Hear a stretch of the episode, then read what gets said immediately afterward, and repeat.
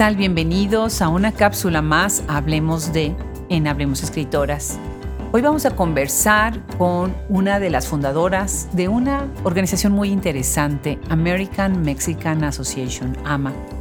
Y nos da mucho gusto recibir en este micrófono a Johanna Reyes, quien está estudiando un doctorado en Ciencias Políticas en la Universidad de California, Berkeley, quien nos hablará de este proyecto que a nivel nacional está siendo un motor dentro de la comunidad mexicano-americana. Muchas gracias por recibirnos como siempre cada semana, cada lunes y miércoles.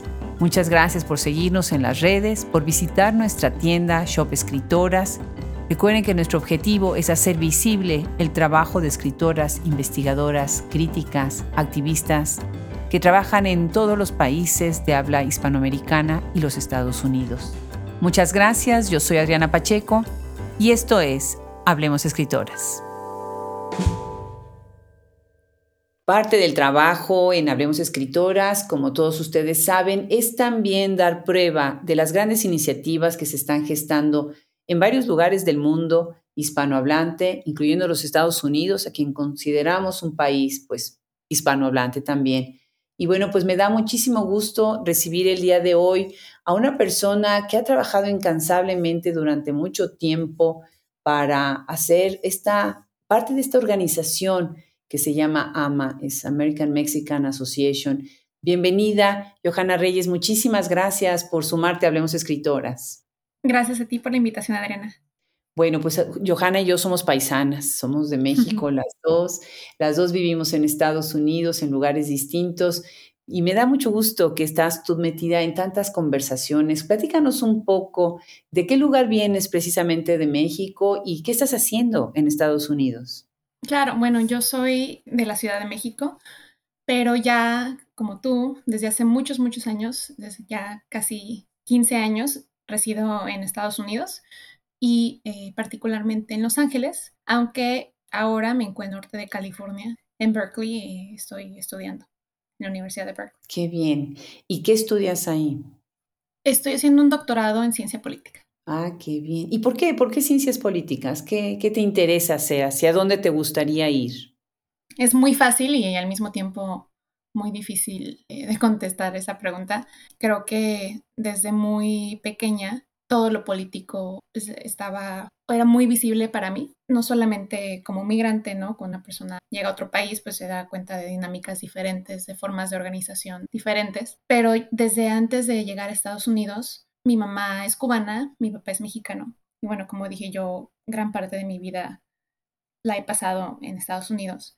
Y ese triángulo político me interesó muchísimo siempre. Creo que de ahí surgió el, interés por, por la política. Ya de ser muy rica la conversación. Yo me acuerdo cuando estaba haciendo el doctorado en la Universidad de Texas en Austin, bueno, ese edificio en donde teníamos nuestro piso reservado para todos los estudiantes de doctorado, que veníamos de todos los países y era una conversación riquísima porque pues, son todas las perspectivas sobre idioma, costumbres, tradiciones, comida y por supuesto discursos políticos, ¿verdad? Entonces, ¿cómo te sientes en esa comunidad? Pues es algo, eh, sí, que justamente me estaba acordando hace rato cuando empecé la universidad. Yo estudié Relaciones Internacionales, que es una rama de las ciencias políticas en, en USC en Los Ángeles. Y antes de, empezar la universidad, siento que me había desconectado un poquito de mis raíces o de mi identidad como mexicana, que es normal porque como adolescente en, la preparatoria, pues lo que uno quiere es encajar. Pero cuando empecé la universidad, me acuerdo que de repente empecé a conocer a personas de Perú, de, Hong Kong, de, todas partes del mundo. Entonces, ser mexicana ya no era algo que quería esconder, era algo que me ayudaba a conectar con otras personas que también eran de otros lugares. Entonces, sí, es, algo muy, muy bonito, muy enriquecedor y que te abre mucho, no solo, los ojos, sino también pues, el corazón, ¿no? Las experiencias tan distintas que otras personas viven. Qué maravilla. Cierto, hay conflictos, hay momentos en donde uno se pregunta muchos aspectos de la identidad cuando eres migrante, porque pues eres un poquito de todo, ¿no? Eres una buena manera de conjugar pues muchas otras cosas que son cada una de las culturas a las que estás expuesta. Cuando termines, eh, Johanna, ¿En qué campo te gustaría entrar dentro de las ciencias políticas que es tan amplio? Pues bueno, lo que el campo dentro de las ciencias políticas en la que estoy, me estoy enfocando ahorita es la política comparada, que bueno, es un poco distinta a relaciones internacionales. Sigue siendo algo muy que abarca mucho, muchos temas. Específicamente me interesa todo lo que tiene que ver con el género, eh, la economía política del desarrollo y obviamente temas migratorios. Qué bien, qué bien. Pues yo me acuerdo que hace unos años, ¿cuándo, ¿cuándo fue que se fundó AMA? ¿Qué año fue? ¿En el 2018 o 19? Sí, 2018. 2018. Yo me acuerdo que recibí una llamada de quien era cónsul en ese momento en Austin, cónsul de México, en Austin, Carlos González, para platicarme de esta iniciativa que iban a tener una, una primera reunión, curiosamente, en mi ciudad natal, y tuvieron la gentileza de invitarme. Me dio mucho gusto porque llegué a mi ciudad natal como, em, como visita y tuvimos un evento preciosísimo, preciosísimo. Estuvimos ahí frente a ese monumental museo barroco que estaba en Puebla y ustedes organizaron un evento que me dejó realmente muy emocionada. Este, el presidente municipal nos recibió, estuvimos ahí con varias autoridades de la embajada, me parece, que estuvo de la Secretaría de Relaciones Exteriores, la Secretaría de Relaciones Exteriores. Y nació AMA. ¿Por qué llegaste a AMA y qué es AMA? ¿Por qué llegué a AMA? Es, creo que tiene que ver con lo que estaba eh, mencionando hace un segundito sobre mi experiencia un poquito desconectada de mi origen o de mi identidad mexicana. Em, bueno, no, es una historia un poquito larga, pero antes de, terminar la carrera, me había ido a estudiar a, Francia, a hacer un intercambio en París, en Sciences Po. Y estando allá, de repente, pues me di cuenta que, que extrañaba mucho estar en Los Ángeles, porque en Los Ángeles es como un México chiquito. Entonces, en París no podía ir a bailar. Hay una comunidad enorme de gente que le gusta bailar salsa. A mí me encanta bailar salsa. pero no me sentía como en Los Ángeles y no, no había tacos y no había, pues es una ciudad increíble, obviamente, pero, pero extrañaba mucho poder estar cerca de, personas como yo. Entonces, cuando regresé de Francia, le escribí también, le mandé un correo a la que, que era entonces el cónsul general, Carlos Sada, en Los Ángeles, y le dije, cónsul, me gustaría hacer prácticas en el consulado. ¿No? Porque tenía esa necesidad de, pues, de sentirme parte de la comunidad mexicana, de apoyar, de aprender. Y me dijo, claro, vente. Entonces empecé a hacer prácticas en el consulado y mi proyecto como intern, como pasante, fue registrar a una, un proyecto de organización muy similar a AMA, que fue lo que le dio pues, la, el origen a AMA, que tenía la misión de vincular a las personas mexicanas con recursos, con voz y voto, que es un perfil muy específico en Los Ángeles, para eh, dar a conocer sus contribuciones. Cuando terminé mis seis meses en el consulado, fue un semestre de prácticas, pues justamente el cónsul ya era embajador, había pasado a la, a la embajada de México en Estados Unidos. Y cuando terminé la carrera, ya estaba de regreso en México como subsecretario. Y yo, después de esa experiencia eh, en el consulado y aparte de otras, ¿no? otras, otras eh, pues otros intercambios que tuve, otros viajes en la universidad, eh, otras oportunidades, mi deseo, mi mayor deseo en ese entonces, pues era regresar a México y trabajar en México. Ya como una persona adulta, ¿no? Pues yo casi no me, no me acordaba lo que era vivir en México porque me fui a los 12, 13 años. Entonces le volví a escribir al, entonces subsecretario. Y bueno, en algún momento me dijo, justamente se, se abrió una plaza en mi equipo de, asesores, de asesoras, ¿por qué no te vienes? Entonces me regresé a México después de, entonces había sido unos 12 años de vivir fuera. Y ahí mi proyecto también como mexicana, pero como mexicana que iba a regresar a Estados Unidos porque pues yo ya me había formado aquí, mi familia está aquí, ¿no? Yo quería vivir en México un tiempo, pero siempre pensando que iba a regresar. Entonces pensando en que iba a regresar, mi proyecto fue impulsar una organización como aquella que habíamos impulsado en Los Ángeles, pero ya a nivel nacional. Entonces ahí, ahí fue que empezamos con, este, con este proyecto. Qué maravilla, qué maravilla. Yo me acuerdo que me quedé muy impresionada de verte tan joven, pues haciendo todo lo que, lo que une AMA. Es American Mexican Association. ¿Cuál es la importancia de tener una asociación de mexicanos a nivel nacional dentro de los Estados Unidos? ¿Y cuáles serían los objetivos principales de esta organización? Bueno, las organizaciones de mexicanos, eh, que pues, como tú sabes, existen miles ¿no? en todo el país. Pero en el, en el, contexto en el que se formó AMA fue muy específico porque eh, estábamos respondiendo a ataques directos en, en los discursos políticos, en, en, los discursos mediáticos, en cómo se refería, cómo se referían personas con mucho poder eh, a los mexicanos o a la comunidad mexicana. Entonces, esa fue la patadita que necesitábamos para, para impulsar a la organización pero ya existían obviamente desde hace muchísimos años, porque especialmente en esta zona del país, pues siempre ha habido mexicanos, personas mexicanas. Pero no existía una organización a nivel nacional que sirviera como un punto de contacto o como un punto de encuentro para todas estas organizaciones que ya existen y que ya han existido de personas mexicanas en todo el país y con objetivos muy distintos. Hay organizaciones que se dedican a, temas de salud, hay organizaciones que se dedican a temas migratorios, apoyar a personas que llegan de México o de otros países. Eh, hay organizaciones que se dedican a las artes, a, a promover la cultura mexicana, pero no existía una organización que tratara de vincular a todas estas organizaciones, una red de diferentes redes. Y el objetivo de AMA es ser esa red, ser ese vínculo que conecte, que, permita que personas como tú y yo, que estamos en ciudades muy distintas, que tal vez no nos hubiéramos conocido de otro modo, podamos colaborar como lo estamos haciendo ahorita. Claro. Me parece muy interesante porque al decir American Mexican, en ese momento, como tú bien acabas de decir, hay muchas organizaciones de mexicanos eh, tradicionalmente en Estados Unidos a nivel local, a nivel regional, a nivel nacional, pero esta combinación está también incluyendo a segundas y terceras generaciones, ¿no? A un heritage, a una herencia que viene pues de estos muchos tipos de mexicanos que vivimos en la Unión Americana. ¿Te parece así? Sí, completamente. Es una, pues somos una comunidad tan grande, ¿no? 39 millones de, de personas de origen mexicano en Estados Unidos. Y es una comunidad muy diversa por eso, porque hay personas yo tengo amistades que son mexicanas, pero que sus abuelos eran de México y ellos ya nacieron aquí.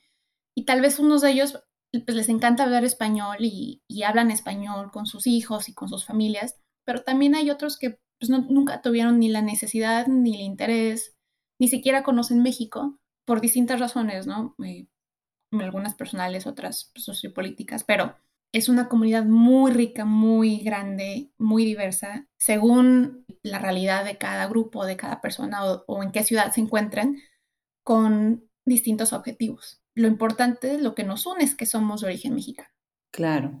Y una de las cosas que ahorita eh, sale a la conversación es el idioma todo lo que yo veo dentro de AMA ha surgido dentro del español y ahorita que venimos llegando de Seattle, donde tuvimos una experiencia increíble, increíble con la comunidad, tanto de hispanos, de origen hispano, con los que están escribiendo en inglés y en español, lo que vemos es que el idioma puede ser un obstáculo también para poder hacer comunidad y puede ser por otro lado un puente, porque como bien dices, algunos han conservado el idioma pero hay muchos otros de origen mexicano que no tienen ese idioma. Entonces, me gustaría saber cuál es su perspectiva con eso, porque cuando, como yo siempre digo, para hablar del español tenemos que hablar eh, a veces en inglés.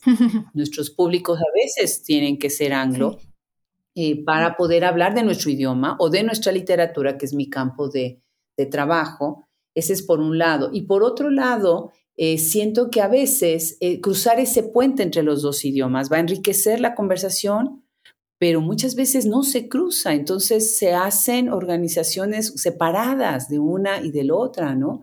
Las que hablan inglés, las que no hablan inglés, o las que hablan inglés pero no se sienten cómodos hablando en español, ¿no? O al revés o viceversa, ¿no?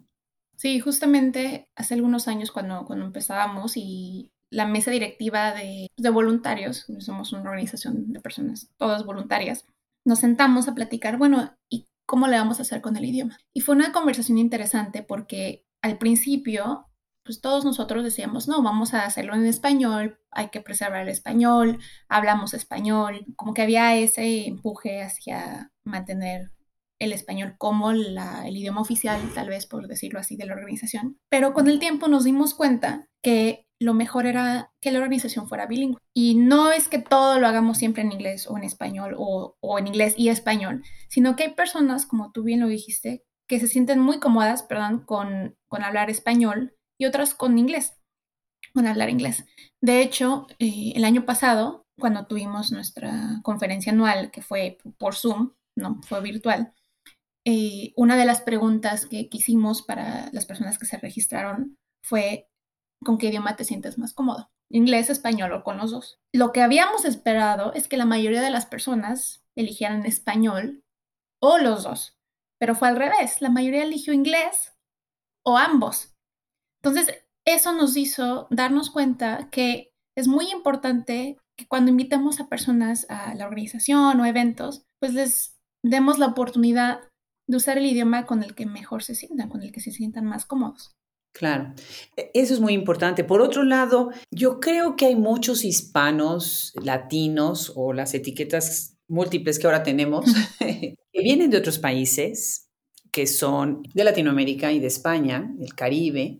Y me parece muy interesante saber cuál es la postura también de AMA con respecto a esto. Hace, este domingo celebramos 100 años del Pan American Round Table Association, que es una organización que surgió hace 100 años por mujeres, y ahora vamos a hablar de Ama Mujeres, en, en donde fue después de la Revolución Mexicana, se dieron cuenta de que estaban llegando muchos migrantes por la frontera de México, pero después de otros lados, por otros conflictos a nivel continental, y se hizo, se hizo esta organización que es panamericana, o sea, eso quiere decir que incluye a todo lo que es el continente, incluyendo el Caribe, y eso ayudó a una unión entre muchas culturas, muchos países en la riqueza de, acabamos de decir, de los dos idiomas. ¿Cuál es la postura de AMA con relación a, incluir a inmigrantes de otras regiones del mundo hispanohablante?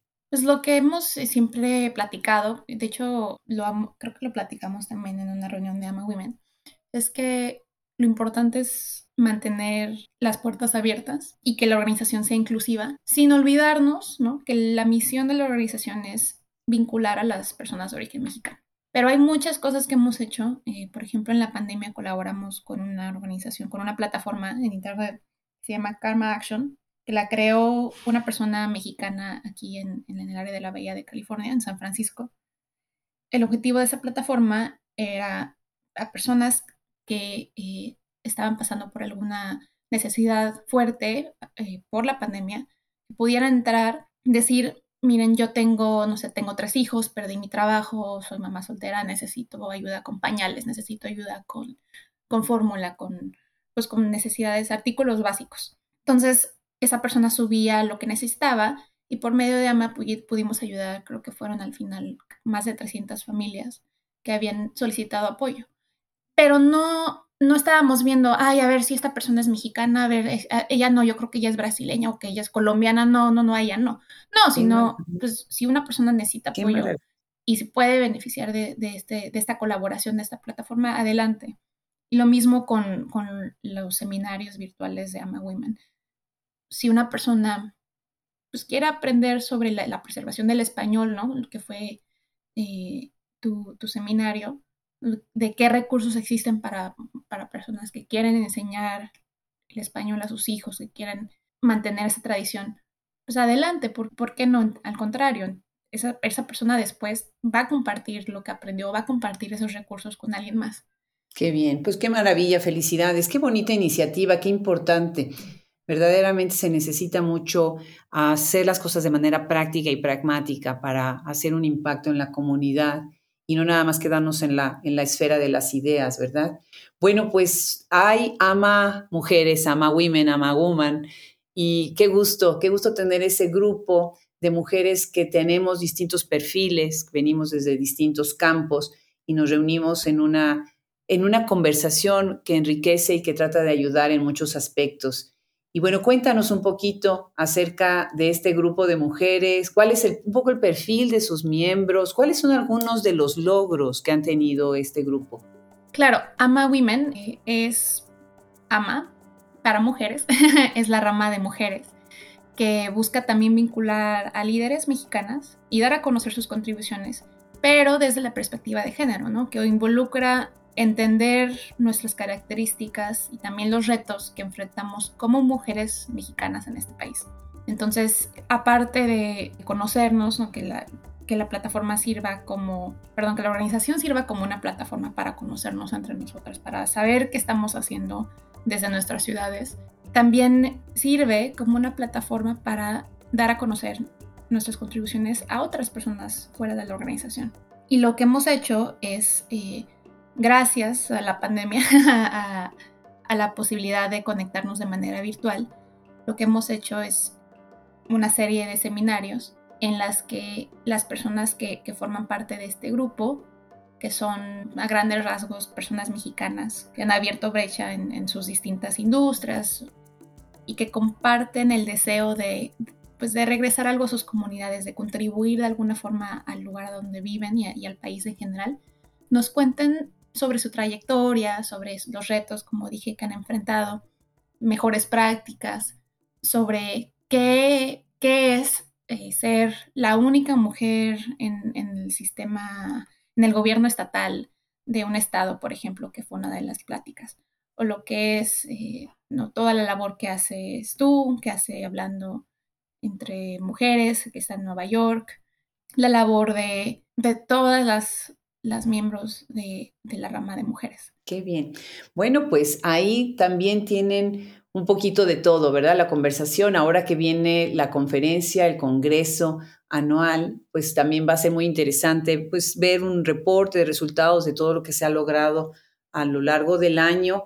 Y bueno, pues cuéntanos, esta, este congreso va a ser presencial después de, de un tiempo que, bueno, hemos estado secuestrados por fin vamos a, salir. Eh, veo el programa, veo muchas pláticas eh, muy relacionadas con negocios, con cuestión de poquito entrar, más en la, en la conversación económica, pero cuéntanos un poco, tienen también, van a tener también pláticas que tienen que ver con educación, con humanidades, con otros campos del desarrollo, o piensan que esta conversación, este congreso va a ser más enfocado en el, en el desarrollo económico de las comunidades? Eh, son, pues la idea es que sea un poquito de todo. En general, el tema es la recuperación económica y estamos hablando de la recuperación por una crisis, ¿no? Que hubo y que todavía hay económica, social, obviamente de salud pública a raíz de, la pandemia de COVID-19. Entonces, la idea era eh, general es compartir herramientas, compartir recursos, mejores prácticas, dar a conocer las contribuciones de las personas mexicanas durante, a raíz y después de la pandemia. Por ejemplo, qué iniciativas surgieron ¿no? de personas mexicanas, de comunidades mexicanas eh, para apoyar a, la crisis de salud mental?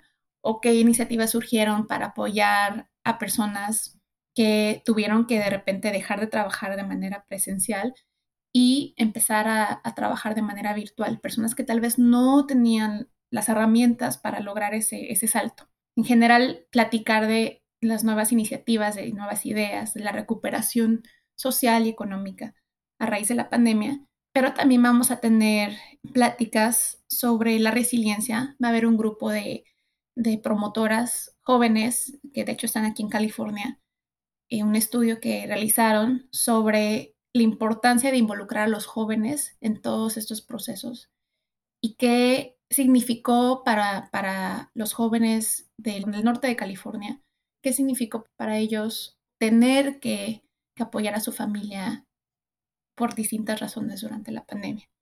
Va a haber una presentación cultural, también vamos a hablar sobre las nuevas tecnologías, Web3, qué quiere decir incluir a comunidades que tal vez no tendrían acceso a este tipo de tecnologías.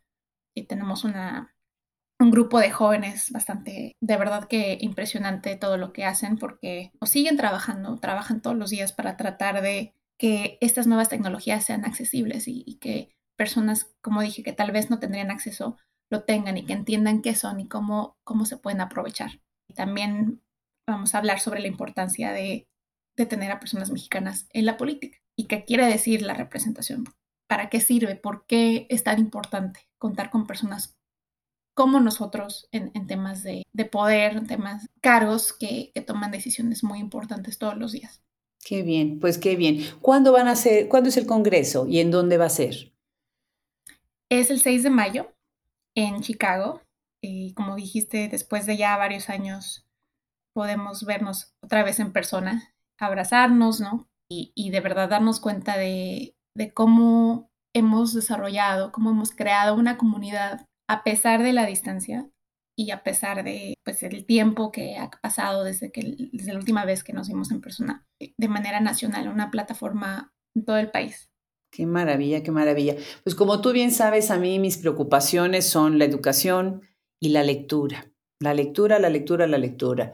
Entonces, bueno, pues yo me pongo el dedo en la llaga en que solamente vamos a poder entrar realmente en un proceso de desarrollo si prestamos atención a qué es lo que está pasando dentro de lo que es el sistema en Estados Unidos educativo eh, para nuestras comunidades de migrantes y bueno, la lectura que es vital, vital. Entonces, pues AMA puede ser una plataforma buenísima para llegar a tantos tipos tan diversos de, de mexicanos que estamos en este país. Lectura y traducción de libros, que también necesitamos cruzar con ese otro idioma. Y tengo dos últimas preguntas. Una es, ¿están ustedes pensando en hacer un directorio para que la gente, por ejemplo, pueda decir, bueno, ¿quiénes están haciendo esto acá? ¿Quién representa a no sé, en Washington State o en Idaho o en, no sé, en Illinois o en Texas, donde estoy yo, en California, donde estás tú?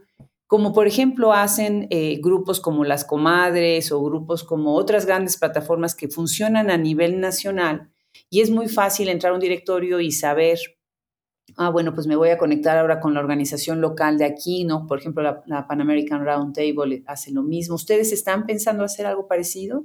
Sí, sí, justamente estamos en, en proceso de elaborar ese directorio y nos ha servido mucho eh, este tipo de eventos porque por medio de ellos podemos eh, plantear la idea a las personas que, nos acompañan si desean entrar a este directorio. Entonces ya tenemos bastantes personas, miembros de AMA, obviamente que ya eran miembros, pero también personas que, nos acompañaron en la conferencia anual el año pasado, personas que se han conectado a los seminarios de AMA Women, que están aceptando y queriendo, deseando estar, ser parte de este directorio. Bien, qué bien. Y bueno, la última pregunta, ¿a dónde invitamos a la gente que se quiera sumar? ¿Ustedes abren para que otros se sumen a esta organización? Claro que sí, sí, es una organización completamente abierta y entre más personas quieran eh, conocernos y, dar a conocer también, ¿no? Tener una plataforma para demostrar y para compartir todo lo que hacen, siempre son bienvenidas. Nuestra página de internet es ama ama-usa.org, amausa.org. Eh, estamos en todas las redes sociales como American Mexican Association, en Facebook, en LinkedIn. Estamos como ama org, en Instagram y en Twitter.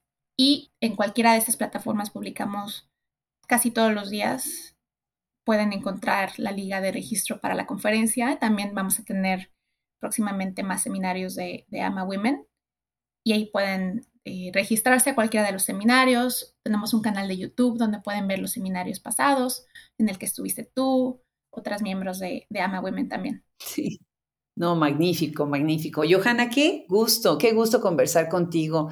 Me encanta la fuerza que tienen los jóvenes y cómo nos arrastran a todos los demás, que ya no somos tan jóvenes, y abren puertas, conversaciones. Y bueno, pues no se pierdan, no se pierdan seguir esta organización, lo que están haciendo.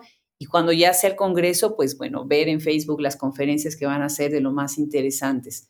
Un abrazo para toda la mesa directiva, para todos los miembros de AMA. La verdad es que es un gusto pertenecer a esta organización. Y para ti, todos mis respetos y todo mi cariño también. Muchísimas gracias, Johanna. Gracias a ti, Adriana. Gracias por la invitación, por tu tiempo.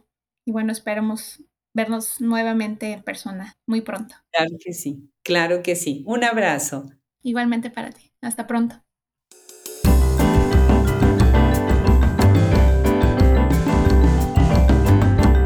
Qué importantes son las organizaciones y las asociaciones que buscan reunir a migrantes en todos los Estados Unidos. Una vez más, nuestro agradecimiento a Johanna Reyes, un saludo afectuoso a la presidenta de AMA Women.